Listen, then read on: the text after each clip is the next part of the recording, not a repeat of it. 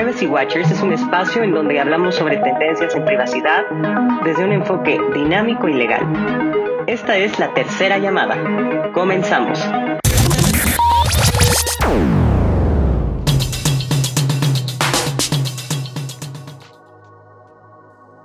¿Qué tal amigos, amigas? Estamos en el canal de Privacy Watchers y hoy tenemos el gusto de estar con nuestra querida amiga Marina Hurtado, quien es una abogada a quien personalmente admiro muchísimo y me voy a permitir hablar rápidamente de su reseña. Marina es socia en Baker McKenzie México. Posee más de una década de experiencia en el manejo de asuntos complejos de propiedad intelectual brinda asesoramiento y estrategias de protección para diversas industrias, principalmente en el área de patentes, modelos de utilidad, diseños y secretos industriales. Además, cuenta con una gran experiencia en derecho de la publicidad, protección al consumidor y derecho de la salud. Marina es licenciada en Derecho por la Universidad Nacional Autónoma de México, cursó la maestría en propiedad intelectual en el Instituto de Propiedad Intelectual de Múnich, Alemania, y tiene especialidades en derecho sanitario y energético. Entonces, como, como, como, vemos, estamos en manos de una experta en temas regulatorios, en temas de comercio, y me da mucho gusto, Marina, darte la bienvenida a este primer episodio del, del programa de Privacy Watchers, en donde hablaremos de comercio electrónico y por supuesto hablaremos de la incidencia del comercio electrónico en materia de privacidad. Marina, bienvenida, estás en tu casa. Muchísimas gracias, Daphne. De verdad me siento muy agradecida y muy honrada de inaugurar justamente estas sesiones de videos con, contigo. Eh, pues bueno, yo te conozco ya de hace muchos años. Las dos somos colegas de la Facultad de Derecho eh, y, nos y coincidimos también en, un trabajo. La conozco profesionalmente y es una excelente abogada. De verdad, Daphne, te estimo, te estimo muchísimo y estoy segura que te, te irá excelente en estos nuevos proyectos. Y encantada de estar contigo y de que me hayas invitado. Marina, muchísimas, muchísimas gracias.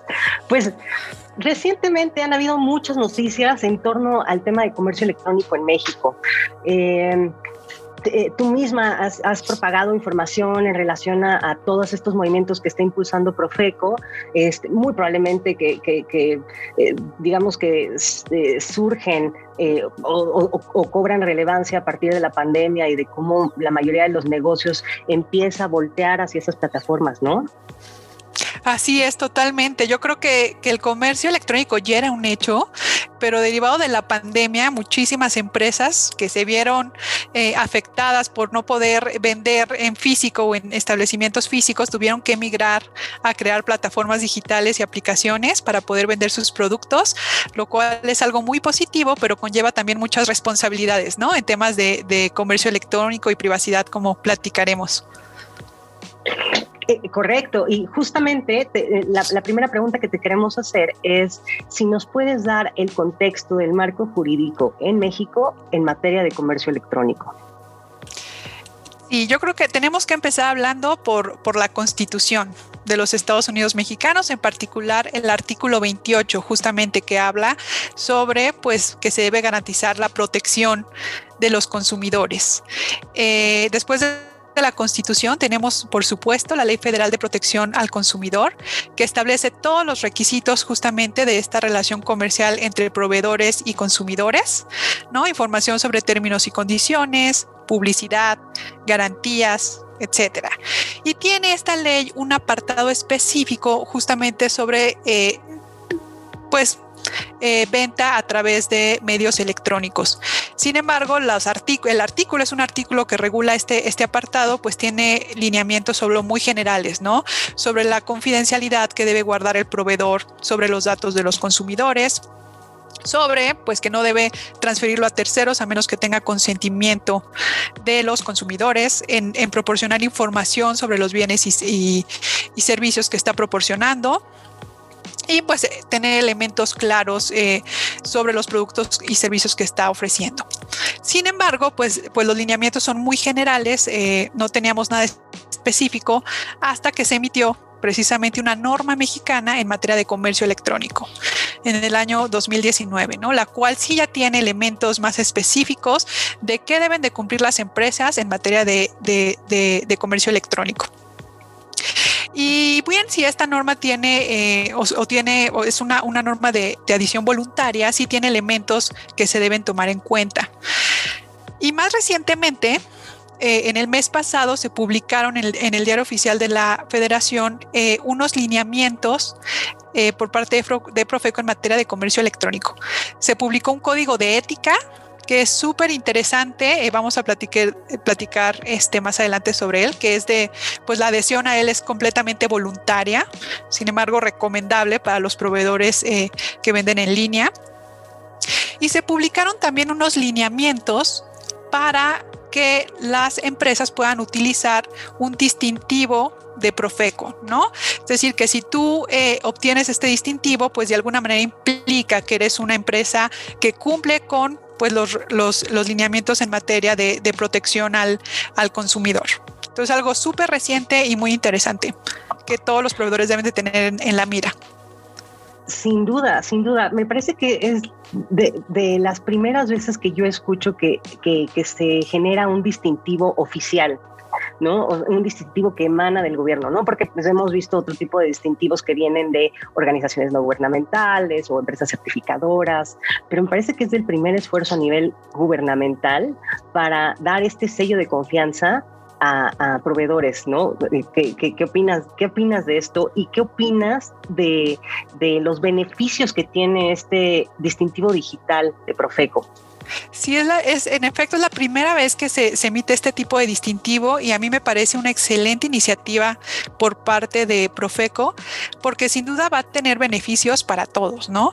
Va a tener beneficios para el consumidor, porque un consumidor que se meta a una aplicación o a una tienda en línea y que vea ese distintivo, pues va a ser garantía de que es una empresa que cumple con la Ley Federal de Protección al Consumidor, que responde ante quejas o reclamaciones, que cuida mis datos personales y que cumple con muchos requisitos que se necesitan para poder obtenerlo.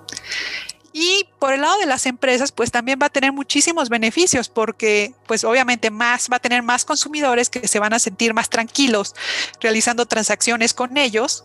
Además de que Profeco va a estar promocionando y haciendo publicidad de estas empresas que están usando este distintivo de Profeco. O sea, va a ser eh, en sus redes sociales, va a estar informando de esta empresa, es una empresa este, responsable y tiene el distintivo Profeco, ¿no? Es una forma también de hacer publicidad. Entonces yo creo que es un ganar-ganar tanto para proveedores como para consumidores maravilloso y además no cualquier publicidad, insisto, es publicidad y es un sello que está avalado por la autoridad competente entonces, eh, la verdad es que no, como tú bien dices, no solo es una buena práctica, sino que sí va a implicar un ganar-ganar porque básicamente te va a estar haciendo publicidad la propia autoridad al adquirir este sello.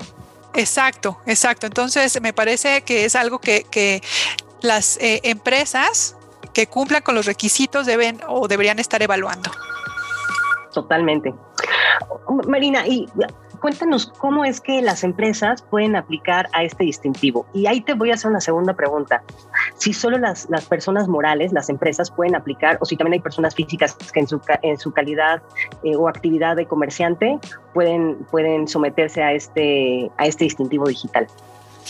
Sí, muy buena pregunta. En realidad es que cualquier proveedor, sea persona física o persona moral, sea mexicana o sea extranjera, cualquier empresa que tenga una tienda virtual o aplicación y que venda productos en México puede aplicar a este, a este distintivo de, Profeco, lo cual, es, lo cual es excelente, ¿no? Entonces, cualquiera que sea un proveedor, no importando si es persona física o moral, lo puede hacer. Eh, y para hacerlo, pues bueno, tienes que cumplir con una serie de requisitos, ¿no? Entre ellos, pues bueno, cumplir con ciertos lineamientos establecidos en la Ley Federal de Protección al Consumidor, eh, tener tus términos y condiciones eh, de manera muy clara, establecer, pues, describir perfectamente el, producto, si hay ciertas restricciones del mismo, eh, cuáles son tus políticas de cancelación o cambio de tus productos, si hay garantía, establecer ahí mismo los términos de la garantía.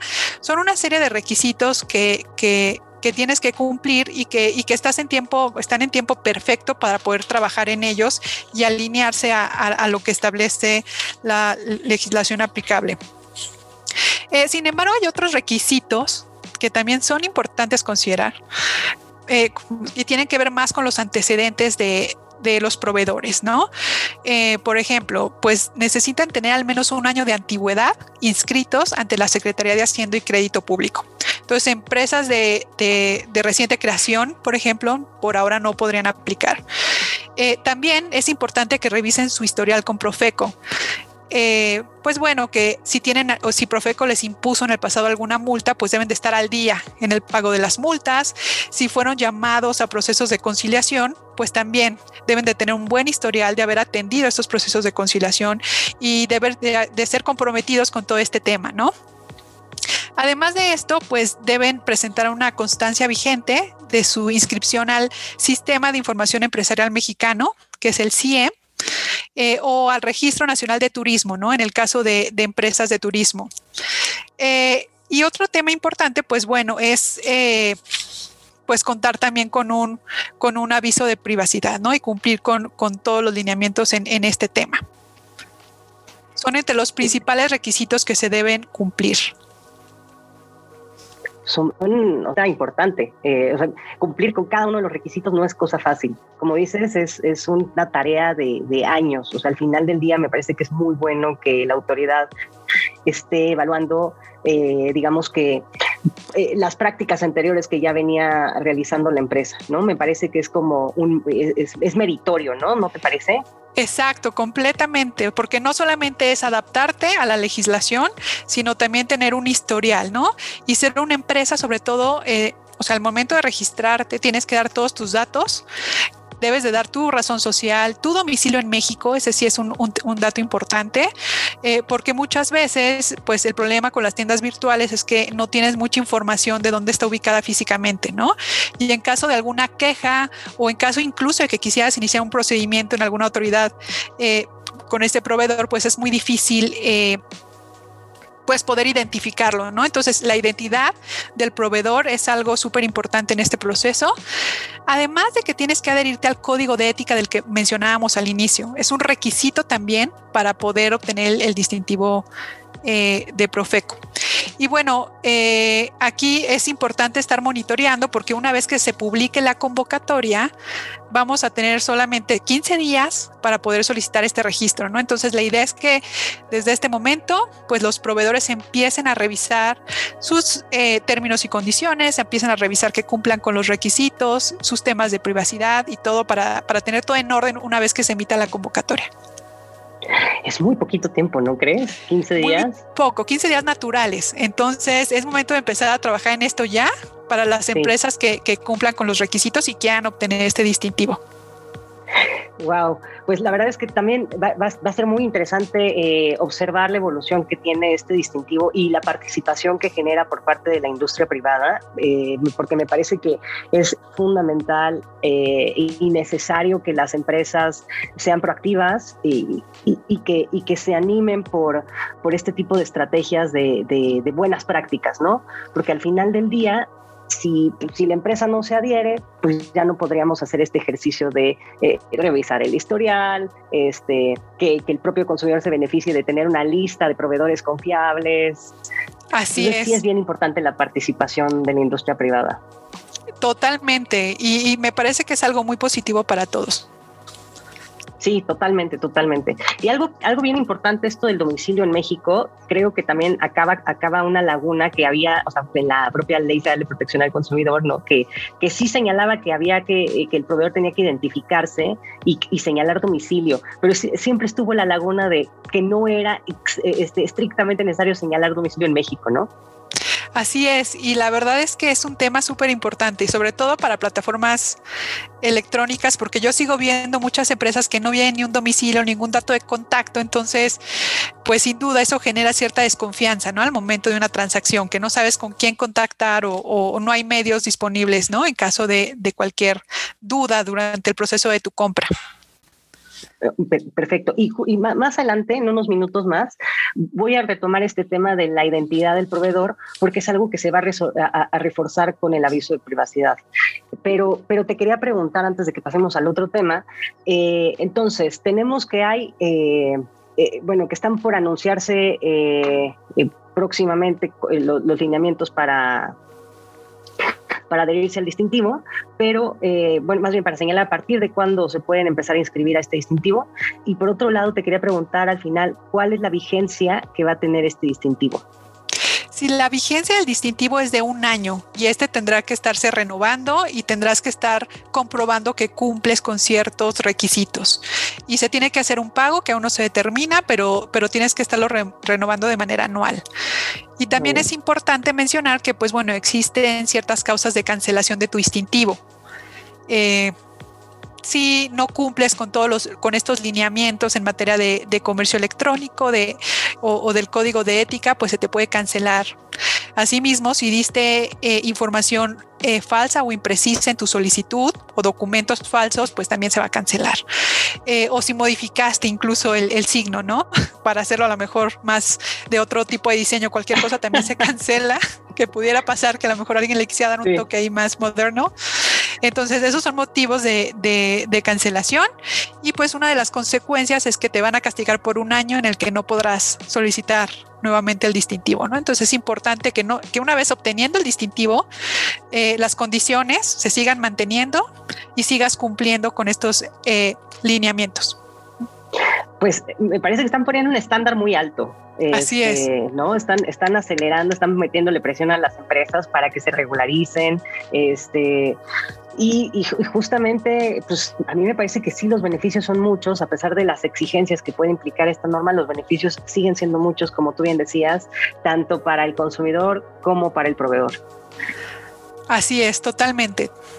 Y, algo, algo que quería agregar antes de que pasemos al otro tema es, me gustaría tal vez que, vayamos recapitulando para nuestra audiencia cómo, cómo está entonces el contexto. Entonces podríamos decir que hay una especie de dúo dinámico, ¿no? Por ahí, por, un lado tenemos el código de ética, que no es vinculante, sin embargo, si te, si, te adhieres, si te registras, bueno, si adhieres tus términos y condiciones conforme a este código de, de ética ante Profeco, tienes que cumplirlos.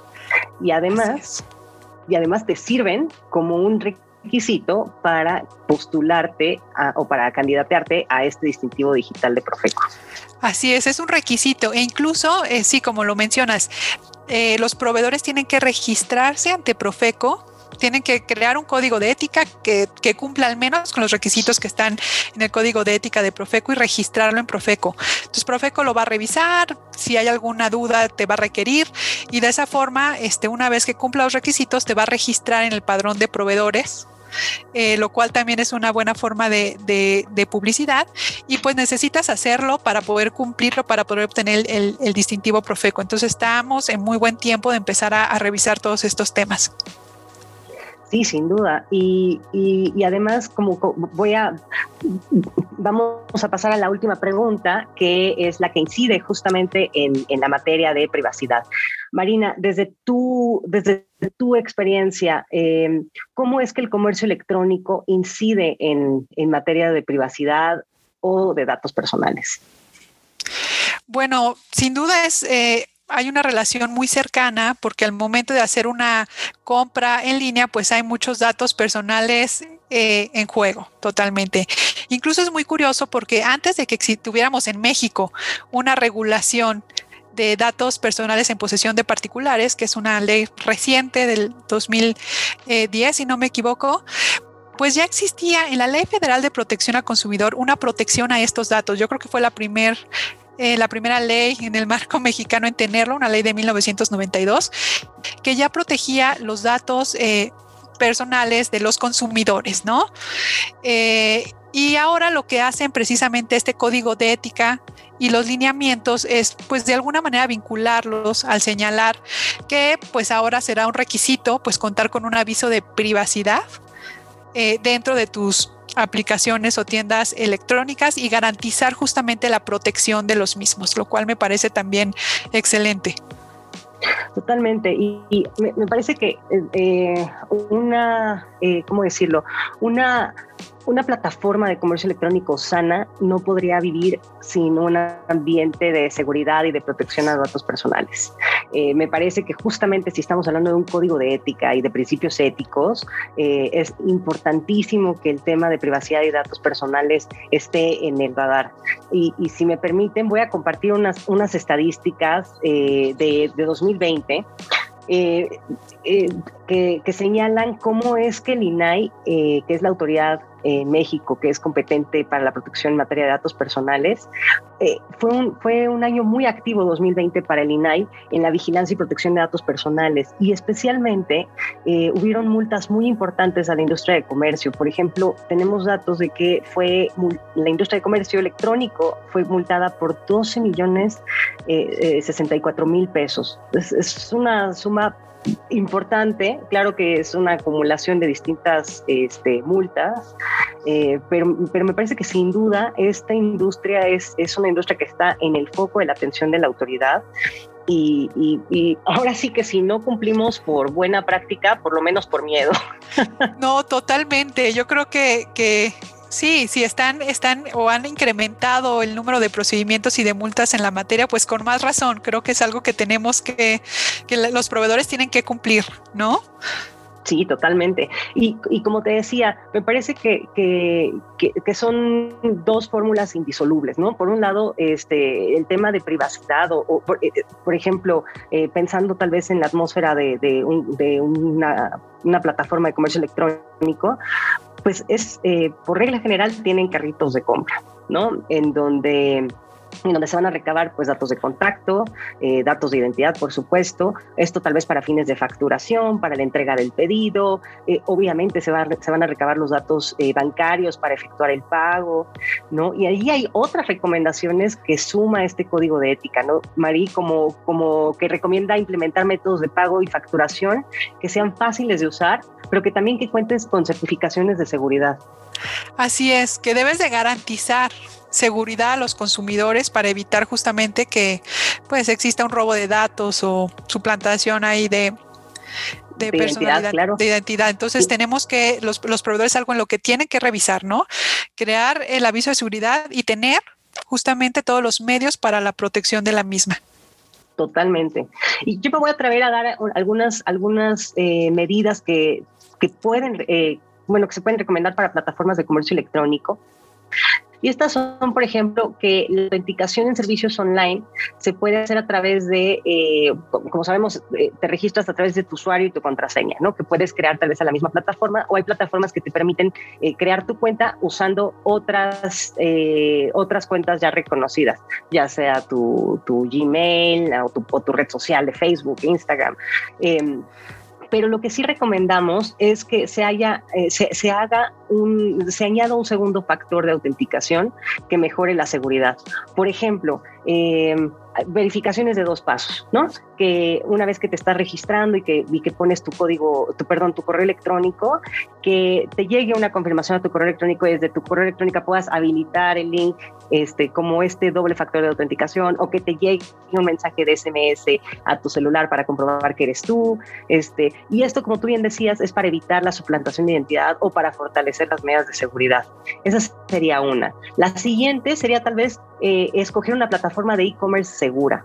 Eh, se recomienda también que en, la medida de lo posible no se almacenen datos sensibles. Vamos a apostarle a principios como proporcionalidad o criterios de minimización de datos, y es decir, recabemos los datos que son estrictamente necesarios para lograr que nuestra plataforma de comercio electrónico funcione. Otra recomendación sería que usemos un sistema de verificación de direcciones y por último, que la plataforma eh, eh, eh, también invite a los usuarios a, que generen contraseñas seguras, ¿no? también este, hay muchos mecanismos electrónicos o tecnológicos que las plataformas pueden utilizar para verificar que una contraseña cumple con estándares de seguridad. Ah, pues, pues estas serían las recomendaciones que se me vienen a la mente, Mari. No sé si, si quisieras agregar alguna otra. Pues solamente como acciones a tomar para, para los proveedores sería pues empezar a revisar esto, a trabajar en términos y condiciones, eh, a crear su código de ética, adherirse o registrarlo en Profeco y pues a preparar todo en el supuesto de que quieran obtener el distintivo Profeco, que sin duda eh, creo que será algo muy positivo. Entonces, estamos en muy buen tiempo para hacerlo. Perfecto. Y recordemos que no hay un comercio electrónico seguro sin privacidad. Así es, es un tema súper importante en este proceso. Exacto. O viceversa, más bien, creo, creo que lo dije al revés, ¿eh? Creo que no hay un comercio electrónico donde se respete la privacidad si no hay seguridad. Creo, creo que, creo que ese es el, el este, el, el, balance. Pero Marina, te agradecemos muchísimo estos minutos, eh, tu tiempo, tu experiencia. Eh, agradecemos mucho eh, to, todas las recomendaciones que has hecho a nuestra audiencia y nos encantaría volver a tenerte pronto por aquí.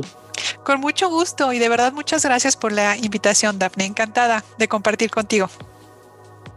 Reina, ¿en dónde te pueden seguir? Eh, ¿En dónde te podemos seguir? Ah, en LinkedIn me pueden seguir como Marina Hurtado. Es donde soy un poco más activa. Perfecto, perfecto. Ya lo saben, en LinkedIn como Marina Hurtado. Y pues eh, ha sido todo por, esta primer, por este primer episodio y esperemos volver muy pronto con más noticias y más temas relevantes en materia de privacidad. Muchísimas gracias, Marina. Gracias, Daphne. Hasta luego. Hasta luego. Privacy Watchers es una firma especializada en privacidad y datos personales. Visítanos en privacywatchers.com o en Twitter en arroba privacywatchers. Te esperamos en nuestra siguiente entrega.